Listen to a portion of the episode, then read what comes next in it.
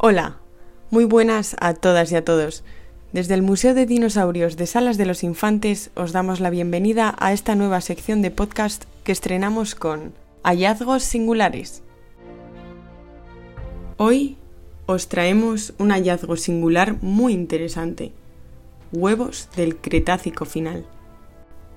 El registro burgalés de dinosaurios se sitúa sobre todo en el Cretácico inferior, pero al sur de la comarca de Salas de los Infantes se han localizado varios yacimientos datados a finales del último periodo del Cretácico, siendo además cuando los dinosaurios se extinguen por causas que aún hoy permanecen generando muchas dudas en la comunidad científica.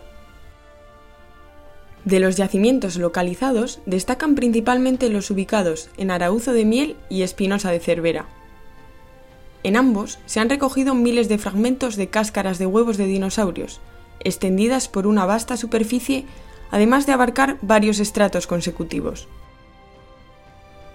Tal magnitud de hallazgos es debida probablemente a que los dinosaurios que depositaron allí sus huevos lo hicieron como si de algunas aves actuales se tratara, en inmensas colonias de nidificación con cientos o incluso miles de huevos.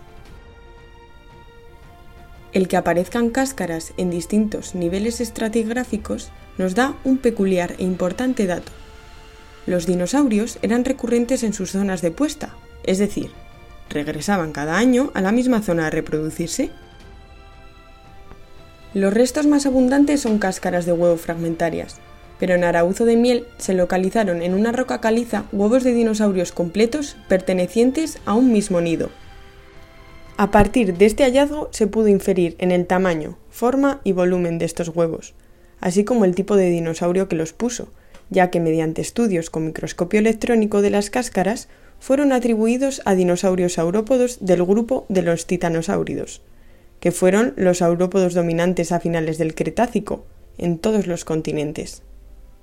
También en Arauzo se han encontrado restos óseos de estos titanosáuridos, en concreto vértebras caudales y fragmentos de sus extremidades.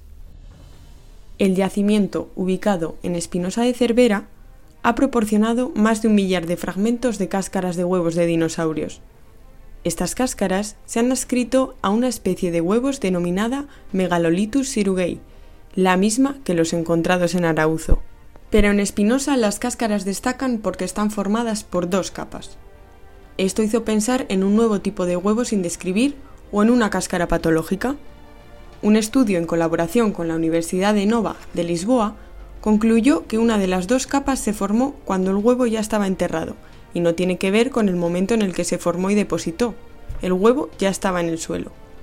Si entráis en la página web de la Fundación accediendo en www.fundaciondinosaurioscil.com, en la hemeroteca podéis acceder a los números que han salido del diario de dinosaurios.